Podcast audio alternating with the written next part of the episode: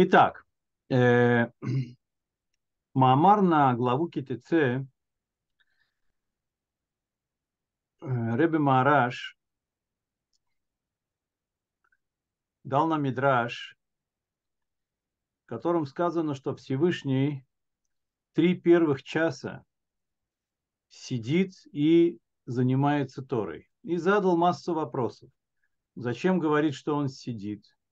Почему не сказать просто занимается Торой первые три часа?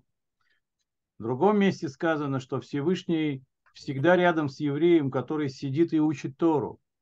А значит, не только первые три часа, но и в течение всех суток всегда какой-то еврей сидит и изучает Тору как надо. Вот.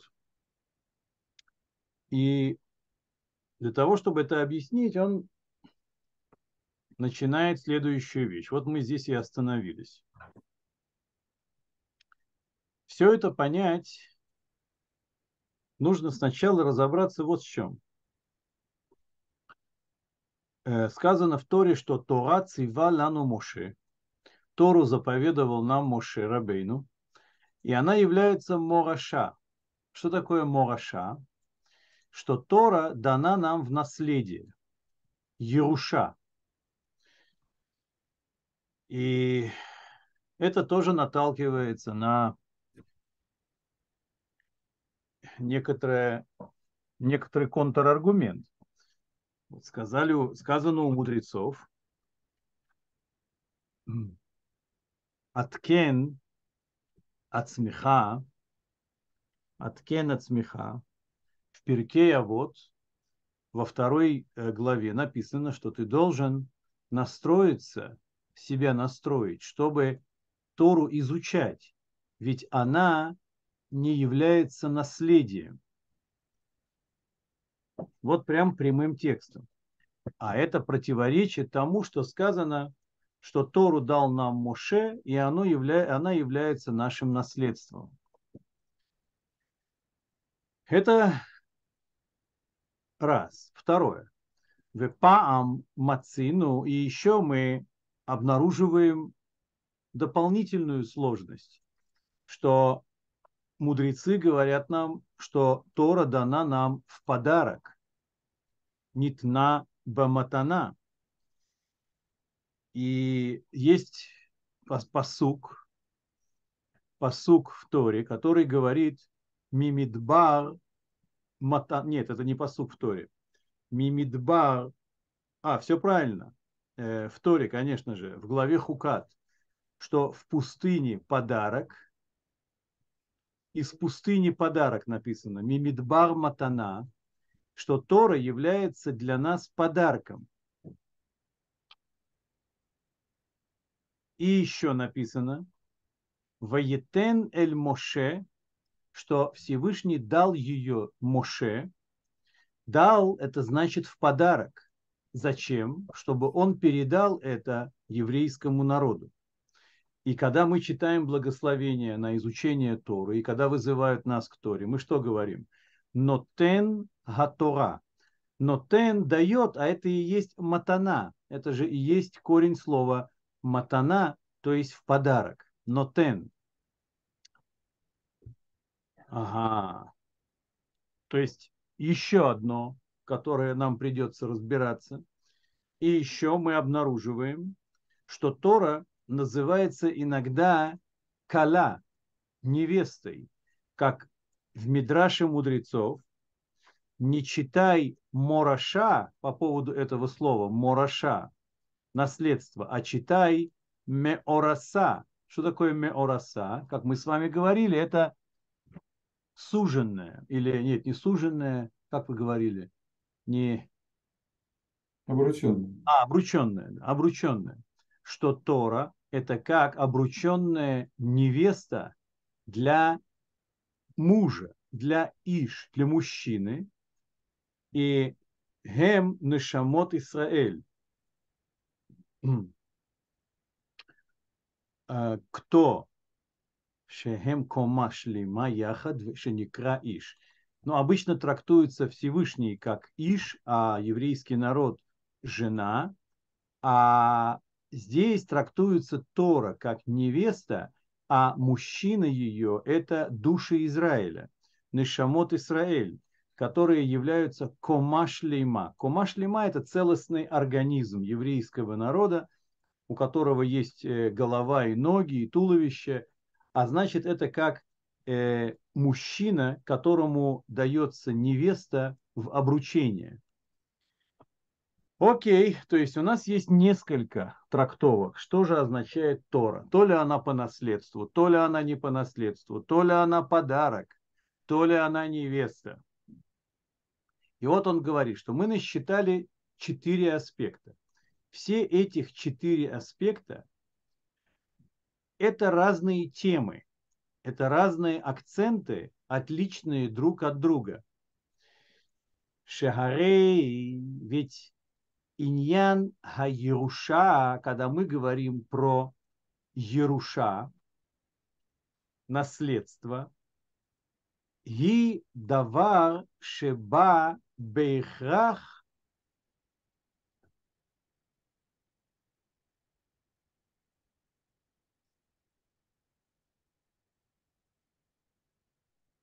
Что такое давар шеба бейхрах?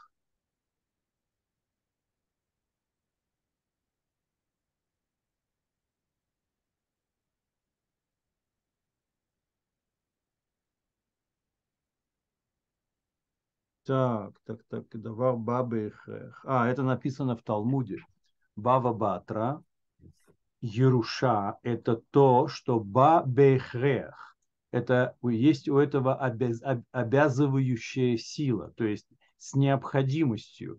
То есть это то, что возникает с необходимостью после того, что вступают наследники в права наследия. А,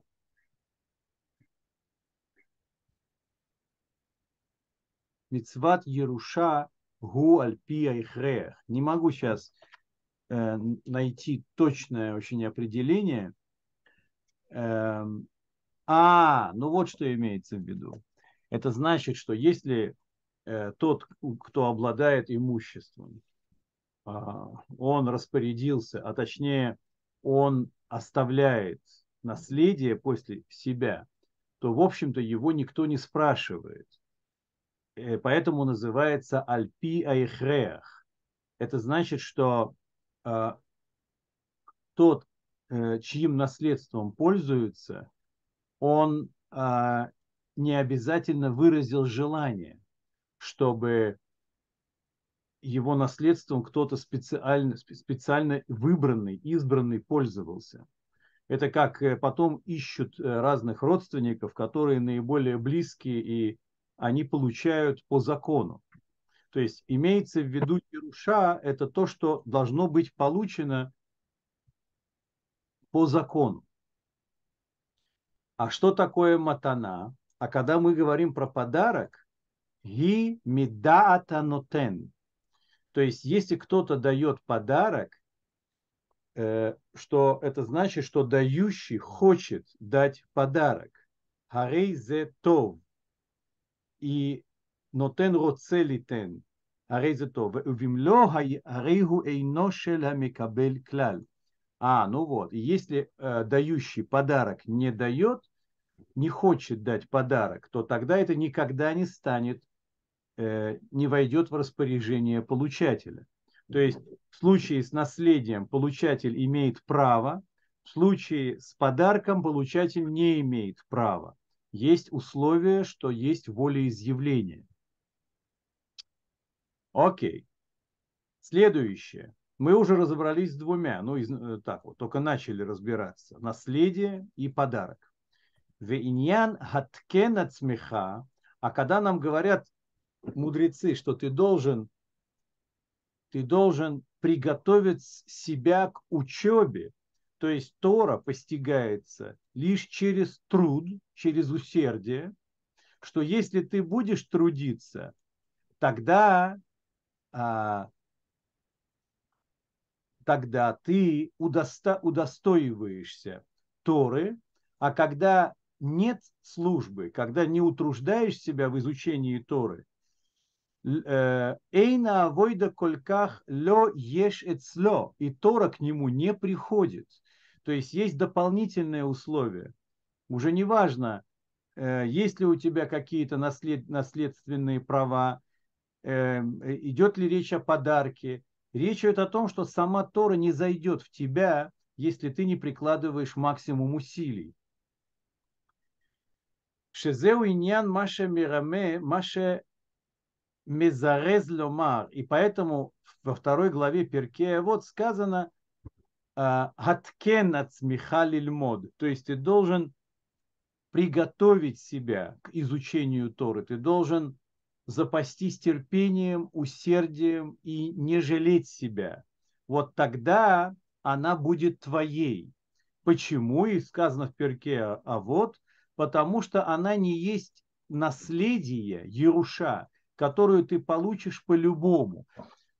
Да, как наследник получает палец, а палец не ударив. Здесь не получится. Так, это третье. То есть это не наследие, но это и не подарок, который дают, даже если кто-то не трудился. Подарок можно получить и просто так, из любви. Не обязательно за какой-то труд. А здесь нам подчеркивают, гаткен сделай тикун для себя, исправь себя, сформируй правильное отношение к Торе и отдавай ей все силы в изучении Торы. И тогда только ты добьешься успеха легавин и кар содот атора, чтобы уразуметь главные тайны Торы. Здесь он говорит именно про содота Тора, то есть ты будешь э, допущен к сути самой Торы. Не ошибешься, не промахнешься, но только ценой труда. Так вот, а то, что Тора еще называется именем Кала, четвертое, невеста, Зеу Гамкен Иньяна Херли Гамр, это тоже совсем-совсем другая вещь.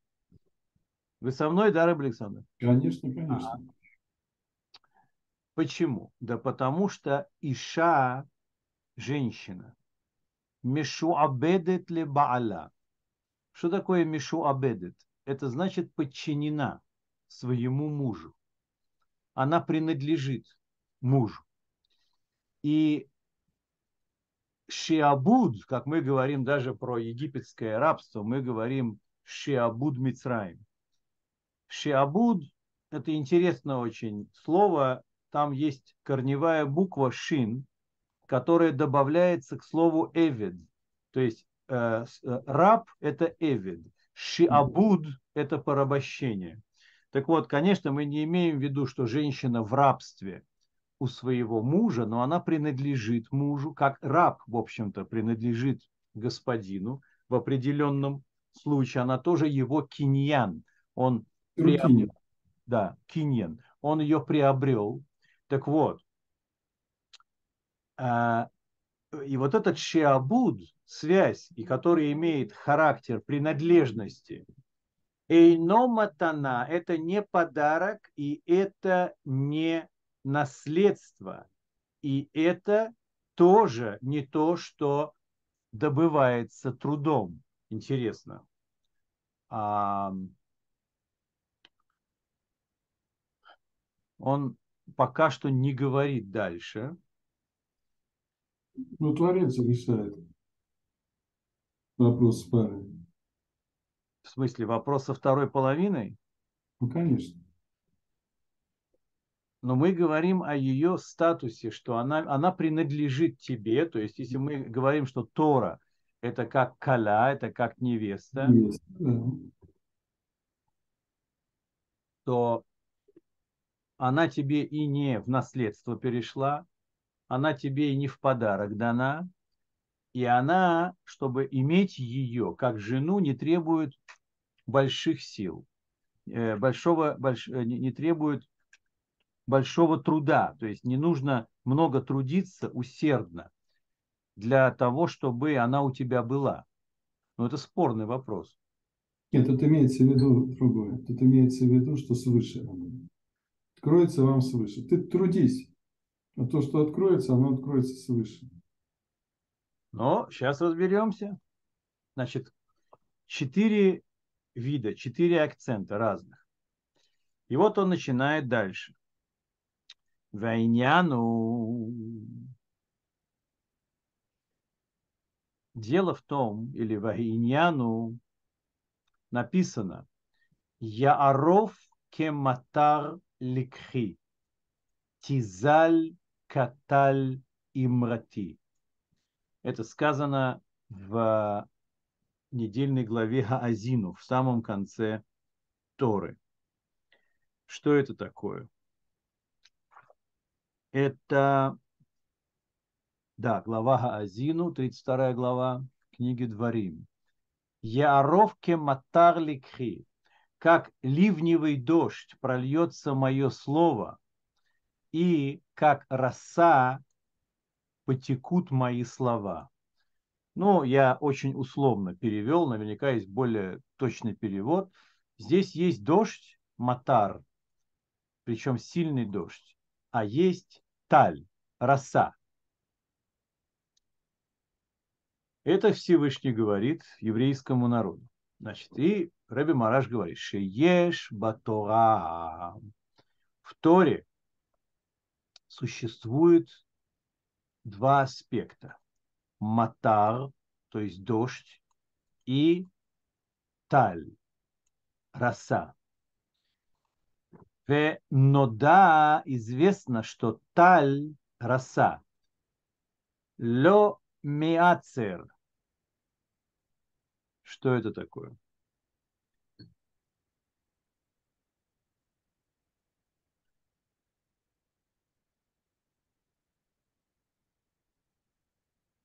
Каль, роса, в отличие от дождя, она не а, зависит от процессов, которые должны происходить внизу. То есть, ну, я примерно понимаю, что такое меацер. Это не накопительная вещь. Как есть у нас ацеры, да, шмини ацерец, когда дожди начинаются а ацерет – это некий накопительный эффект, который должен сначала накопиться, а потом пролиться.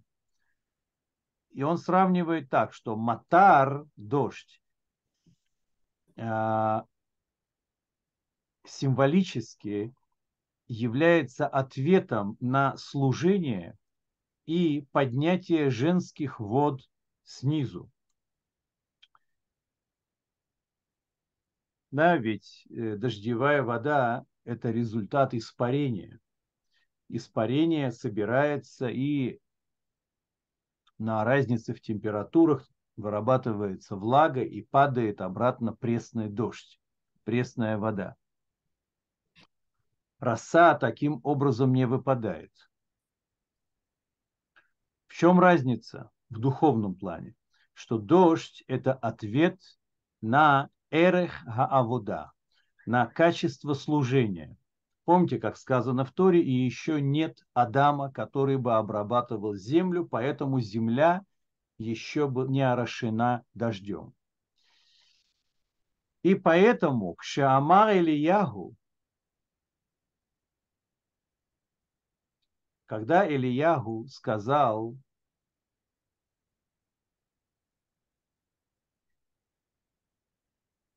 Тогда Ильяу сказал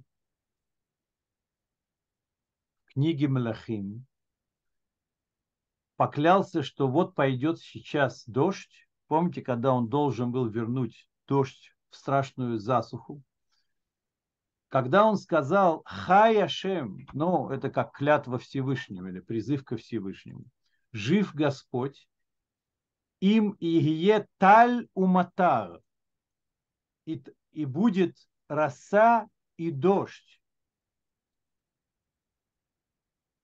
Однако ему удалось добиться только дождя, а не росы. Потому что таль рассалеми ацер. Она не собирается как некий плод какого-то процесса. В то время как дождь зависит от служения и от поднятия маим нуквин.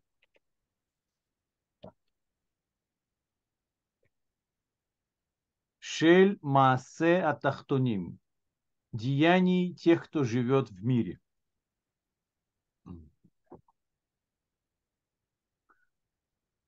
И как написано во втором отрывке Шма, помните, начинается в Гойо им шамоа тишмеу. И если вы будете меня слушаться, написано Натати матар арцехем, я дам дождь в вашей земле, а потом Гишамру, пен Евтели вавхем, будьте осторожны, будьте бдительны, чтобы сердце вас не увело в сторону, и вы начали бы служить другим богам, в отцар это шамаем, и я остановлю небеса, то есть дождя не будет. И еще написано в книге Иов, кстати, это легло в основу того самого трактата о свободе выбора, который мы изучали тогда давным-давно с Митле Ребе. Он начинает с этого, с этого посука из книги Иов, что э, Всевышний так организует э, организует коммуникацию с творением, что зависит все от деяния внизу, то есть э, располагаются небесные силы и мазолет таким образом, чтобы соответствовать принципу, согласно которым деяния внизу вызывают отклик наверху,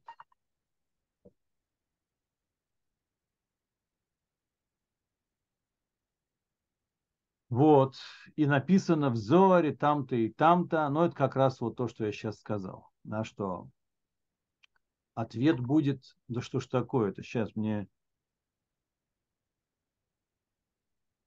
жена просто пишет, я отвечу, что у меня урок, ладно? Конечно. Угу.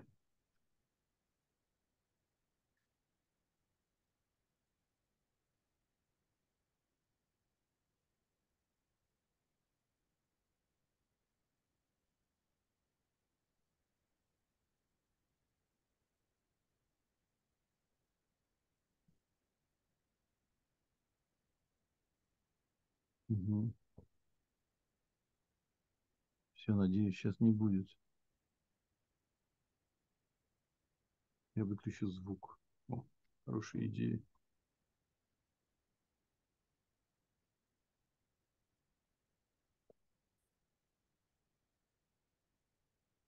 Да.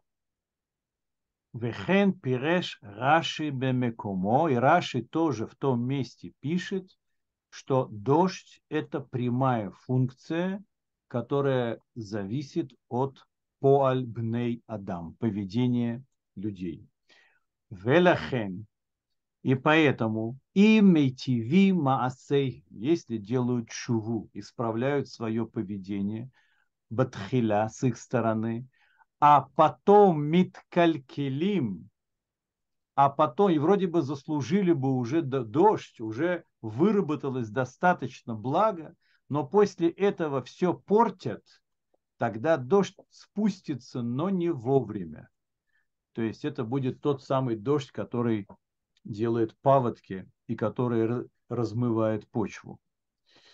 Веарейзе к Мошелё Ярада Матар. И получается, что как будто бы дождь и не выпадал, потому что они все испортили, он выпал не вовремя. Велехейфер или наоборот, когда исправляют свои дела, тогда дождь, дождь идет вовремя для того, чтобы правильно орошить землю, питать землю.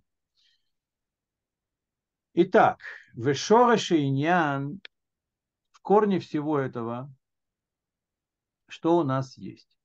Мипней ки хаматар, так как дождь, гу давар хаба, это вещь, которая спускается сверху, а, э, которая начинается снизу вверх, как сказано в Торе, да, что э, поднялся пар испарения с земли и орошил землю.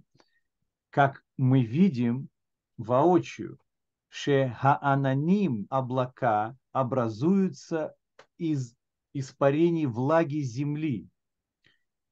А, шехаарец, что земля потеет из-за влаги, и поэтому возникают аноним, облака, вемиткабцим зелезе, они сбиваются в тучевые облака, в майореда геш, да, и начинает идти дождь. Харейколь иньяна гешем значит, что вся эта, весь феномен дождя ба милимата лимайло, сначала снизу, потом сверху. Шарей митхиля, ведь сначала образуются облака из вод земли, а потом идет дождь на землю. А вот когда мы говорим про росу, хоть и кажется нам, что она возникает из земли, это не так. Маше коль, маше лемата ютер, хаавир шам кар ютер. Ведь чем ниже спускаемся, чем дальше спускаемся вниз, тем холоднее становится там воздух. И поэтому Нир-эве ниргаш шам ютер. Э, это значит, что, ну, он имеет в виду, наверное, эффект, э, как это называется, эффект? Ну, когда покрываются каплями. Как? Конденсация, да. Он имеет в виду из-за разницы температуры внизу особенно. Мы больше ощущаем влагу в воздухе и росу. Вегами пней и гами пнейше зеу кацеа тахтон. И так как речь идет о нижнем, как бы удаленном вниз пространстве, где нету особое места лит пашет ле галан ютер, распространяться. Ну, то есть там получается, что вообще странно, я не, не очень понимаю, о чем он сейчас говорит, потому что роса она же не только в низких местах. И что значит, что негде ей там э, разойтись по сторонам? Это что, типа ущелье какое-то? Там, Нет, где... роса это ман, Рабын. Как? Роса это ман. Найм ну, запрос. Да, но он говорит пока что чисто физические свойства, как образуются. Ну, ну так и есть, она поднимается наверх. Веумнам эцемит гавуто, так вот, возникает роса сверху, как написано, когда Таль спускалась на лагерь ночью. Да, в Торе mm-hmm. сказано.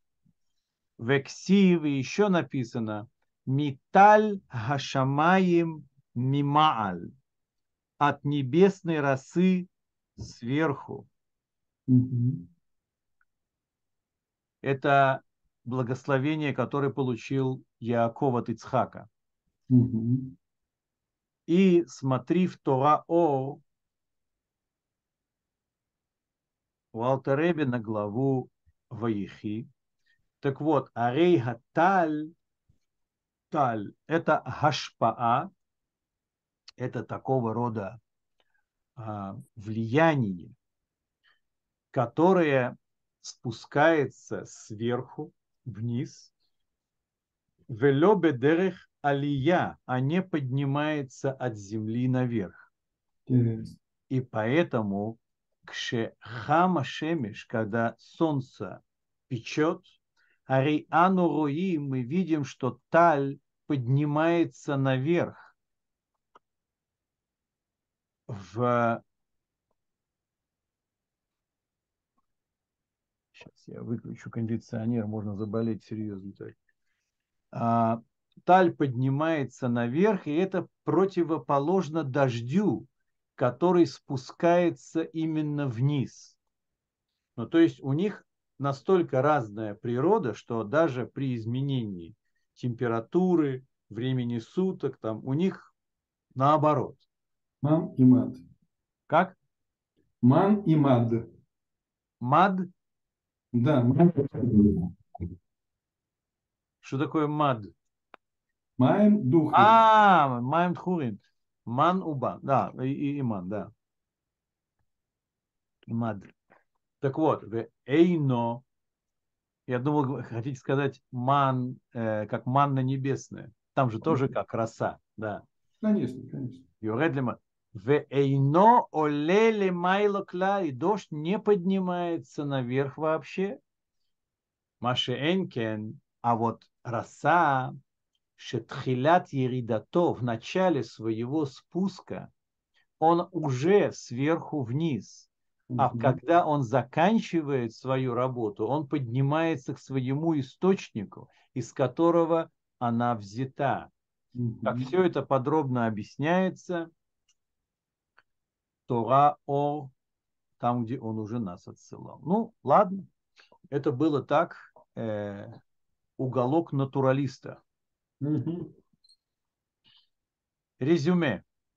А, Иньян и Вдель, что это за три часа первых, которые Всевышний занимается Торой, и почему сказано тогда, что там, где евреи изучают Тору, Всевышний рядом с ним изучает Тору, несовпадение.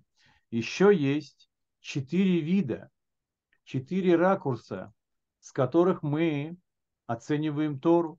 Первое – гаткен, то есть все-таки придется поучиться. Второе – наследство, ты как бы получишь по-любому. Матана – подарок, это когда только тот, кто дарит, он желает тебе подарить. И каля – это невеста, как женщина, которая принадлежит своему мужу. В Якди меня, но сначала он объяснил, что в Торе есть как дождь Гешем, так и роса. И что разница между ними, что дождь работает снизу вверх, а роса работает сверху вниз. Ну, отлично, коротко и ясно. Нет, есть работает сверху вниз.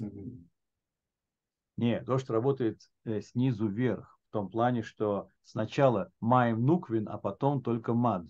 Ну, дождь идет только сверху. Да, это уже потом он идет сверху, но он идет в ответ, в ответ на В ответ испарение. на, на, на росу, да. В ответ на испарение, да. На росу. Итак, 67 глава. Вот подобно тому, как мы видим, что есть дождь и есть роса. Гашми. Мы уже говорили, да, интересно. Слово гешем – дождь, и слово гашми – это один и тот же корень. Просто как гешем, который течет сверху вниз, так и гашмиюс – это то, что обналичивается из духовного в материальное. Гашмиют. Так вот, э, как есть у нас в нашем реальном мире дождь и роса, также есть беруханиюта Тора в самой Торе. Ки меахар шенимшила легешем веталь, так как по аналогии она представля, представлена нам и как дождь, и как роса. А где это видно? Так сам Всевышний говорит, Яаров кематар, да, что э, Тора моя, она рвется как дождь вниз, и проистекает как таль, как роса. Это значит, что если они оба выражают одну и ту же Тору, а значит, что הרי עניינם שווה, ובהכרח לומר שיש בתורה בית בחינות אלו, גשם וטל. То есть, значит, в самой Торе надо искать то, что в ней от дождя, и то, что в ней от росы. Э, да, Вайняну, и вот в чем здесь дело. Дагине Мацину мы обнаруживаем во многих письменах, во многих писаниях, что мазгирима лимуду Тора, которые призывают еврейский народ к изучению Торы. Ну, например, как в первых двух паршиот в Крият Шма. Например, Вегаю адварима эли, и пусть эти слова будут на сердце твоем, то есть слова этой Торы. А, и сказали мудрецы, что речь идет именно об изучении Торы. И еще написано «Вешинантам леванеха». Ты должен преподавать это, зазубривать это со своими детьми, преподавать это, обучать их.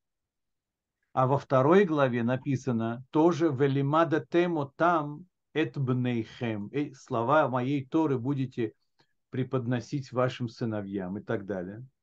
И мы, кроме этого, обнаруживаем много мест в Писаниях, которые, которые требуют требует изучения Торы.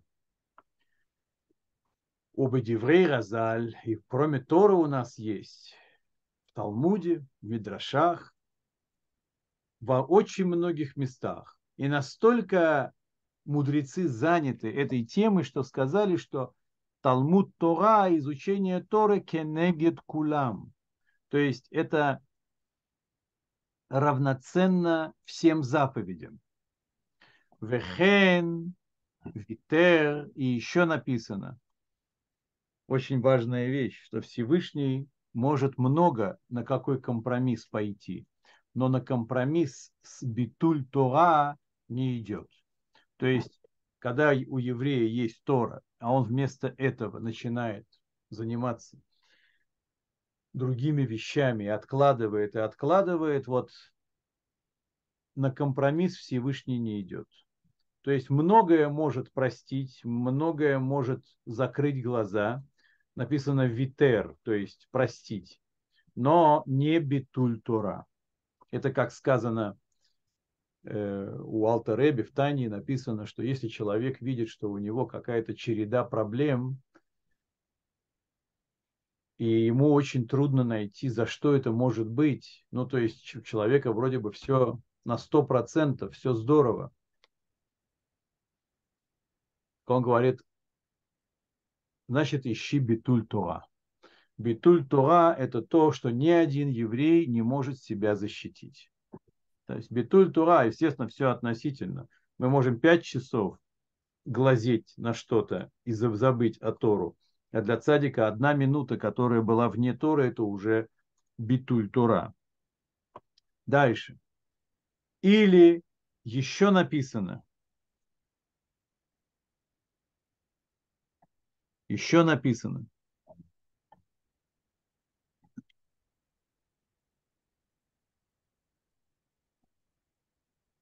Аливай в трактате Хагига. Аливай ути азаву, пусть меня лучше оставит, но Тору мою соблюдали. Почему? Потому что Амаоршеба, то светило, которое есть в Торе, махзироле мутав, оно вернет тебя ко мне. И подобно этим высказываниям еще много. Войняну, и вот в чем дело. Дегина киюма Тора, для того, чтобы Тора, ну здесь слово киюм, это не лимуд. Киюм это просто, чтобы Тора чтобы Тора была, да, чтобы Тора была в том виде, в котором она заслуживает быть у еврея. Для того, чтобы Тора была, то невозможно, чтобы это было без егиа ацума. Что такое егиа ацума? Это великий труд. Как сказали мудрецы, эйна Тора миткаемет, тот же глагол, да, Торы нет, разве что у того, кто убивает себя за нее. Да? Знаете это выражение? Мимит ацмо але. То есть не щадит себя ни капли. Мимит. Это значит, что все дела мира у него явно на втором плане. И он даже не считается с дискомфортом. Мимит ацмо. И, как сказали мудрецы, Егата умацата трудился и нашел, верь. Не трудился и получил, не верь. То есть труд в изучении Торы – это условие ее приобретения. да. Алтеребе до нас дошло интересная вещь. Он сетовал на то, что у него не будет награды за у него не будет награды за усердный труд. Легко давалось. Да, да. И он очень от этого страдал. То есть ему не нужно было сидеть и грызть. Он буквально все сразу понимал и получал. И уже в 20 лет составил Шулхана Руха Рав. Так вот, э, А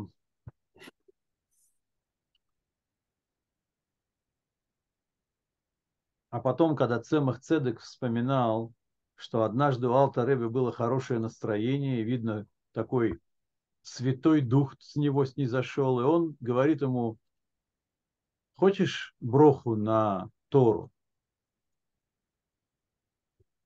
И он отказался, потому что он боялся, что он получит Тору не, не как плод, да, не заслуженная Тора.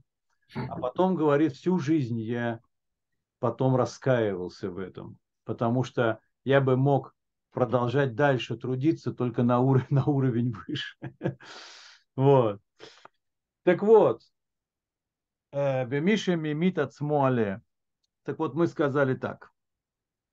Векиньян Амрам, и вот как они сказали в перке, вот, Хаткен от смеха лильмот Тора, приготовь себя, то есть настрой себя на то, чтобы учить Тору, потому что она не есть наследие твое. То есть наследие, да, оно не, не в наследство, если правильно.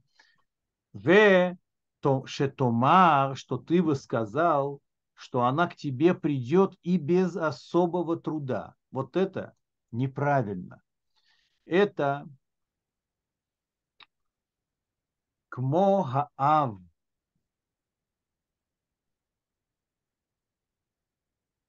Как отец, который готовит для своего сына, который ничего не сделал для того, чтобы наследство получить от отца, так вот не получится. Ты обязан сам трудиться и только тогда ее получишь. Как сказано, Адам ле амаль евалед или юлад, что человек сотворен к труду. И сказали мудрецы, к труду в Торе. То есть, если уже про Адама говорим, про его предназначение, который себя раскрыл в еврейском народе, то Адам к, тру- к труду в Торе рожден. Велифи эреха вода. И вот насколько мера велика твоего труда, насколько ты инвестировал всего себя в изучение Торы. Лифи эрехзе, вот настолько и увеличится в понимании Торы у тебя. То есть нету здесь фокусов. Однозначная функция. Вамшахата люкут и то, что есть божественное внутри Торы, и получить это божественное через изучение Торы усердным трудом. иначе нельзя. Но есть хотя бы зависимость. Чем больше ты будешь внутри, тем больше будешь понимать. Ну, наверное, за исключением тех случаев, когда просто не развить IQ. И тогда все-таки какой-то уровень остается, и ты не сможешь пройти дальше. Но на том уровне, что ты будешь находиться, ты будешь всесторонне и очень крепко знать. Ну, то есть в любом случае труд... Это... Так не может быть. Как? как бы ты ни учился, если ты прикладываешь силу, тогда откроется тебе. Ну, не может быть, что человек погрузился, и ему не открылась стара, такого не может быть. Это может быть, потому что ты не можешь э, охватить. Есть люди, которых э, нет интеллектуальных способностей. Это не, вот, вот совсем не играет роли. От слова совсем. Сказано, что Шимон ощутил себя как торговец рынком на, э, рыбой на рынке. То есть ниже некуда. И наоборот, чем больше он, он понял, что это дает возможность следующего шага. Как можно больше, он больше охватит. Это его следующий подъем. Чем грубее вы есть, тем больше у вас возможностей, рабы. Просто усилий вам значительно больше придется прикладывать. Это да, но это ваша возможность. Человек, который летает в облаках, ему, может, хватает этого. Но если он не трудится, он и так останется летающим в облаках. Он сход... Но если он трудится сумасшедший, у него просто возникает совсем другая вещь. Вы же связаны с такой вещью, как ваша, как бы, э, у вас два вещи есть, да, ваша грубость, да, и ваша жесткость. Ваша грубость дает вам возможность как можно больше принять, а ваша жесткость дает, дает жесткость, я имею в виду, в отношениях с Творцом, дает возможность вам как больше обнять. Ну, в любом случае, мы говорим даже не про объем знаний. Он говорит здесь про то, что ведь в Торе, в Торе находится сам Всевышний. Там находится... Тут да. творец, творец откроется. Любой человек, который троится, Творец ему открывается. Если об этом мы говорим, то да. Амшахат элукут, вот так, чтобы элукут, а именно Всевышнего нужно искать в Торе, а не что-то другое. Да, конечно. И вот таким образом, да, это раскрывается через изучение и труд в изучении Торы. Да. Вальзегу, и про это сказано, как раз то, что мы говорили раньше, что каждый, кто изучает Тору, Всевышний изучает ее напротив еврея. И таким образом мамших, то есть Всевышний, что делает, пока еврей изучает усердно Тору? Он пропитывает его изучение собой, то есть он дарит ему свое присутствие внутри Торы. Вот что имеется в виду. Вебе пхинатам шаха зоникра. И когда мы говорим про такого рода отношения, а, вебе пхинатам шахазо, чтобы поступало в душу еврея от Всевышнего во время изучения Торы – называется э, Нашамот Исраэль, души Израиля. Они называются Хатан, женихом, а Тора называется невестой.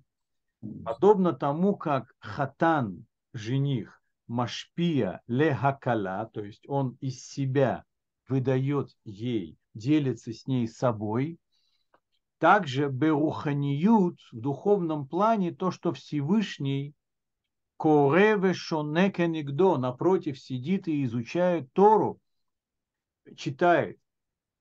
И благодаря этому нимшах батора амшаха, то есть, что получается? Мы говорим, что не в душу еврея сначала заходит, как если бы евреи были бы невестой, а невеста здесь Тора. И Всевышний через душу еврея, то есть как бы с душой еврея, который учит Тору, он в Торе раскрывает саму суть. Ор эйн совба Тора. В результате изучения Торы евреям и того, что Всевышний рядом сидит, то в Торе раскрывается присутствие Творца. Это и есть как невеста, в которой раскрывает себя жених. Только тогда непонятно, жених здесь все равно по этой аналогии это Всевышний. Это же он себя раскрывает в Торе, когда он учится напротив еврея. Пока он еще и помогает.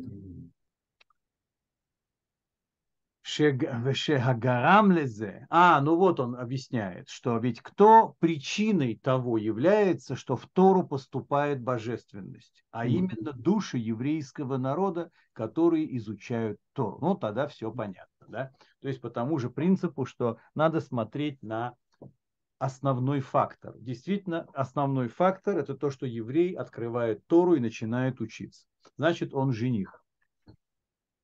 Потому что то, что Акодыш Бороху, то, что Всевышний учит, это кенегдо давка. Это только лишь в соответствии с тем, как еврей учит. Да, кенегдо, супротив него. Напротив, то есть, да, да.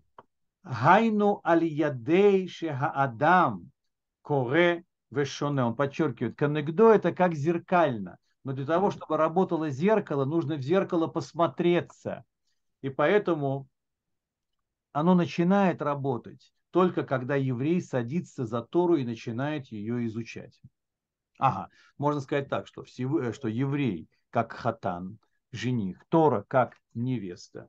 И считается, что от еврея, от э, ученика Торы заходит в Тору божественное содержание, потому что пока еврей учит Тору, то Всевышний напротив порождает внутри Торы тот самый божественный отклик. А значит, Тора наполняется божественным присутствием благодаря э, еврею, который ее изучает.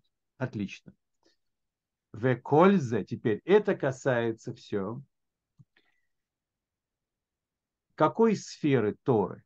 Это касается Галья Шебетора.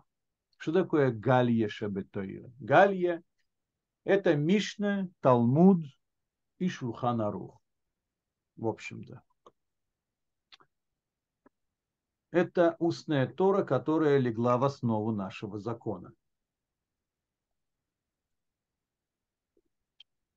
Гайну.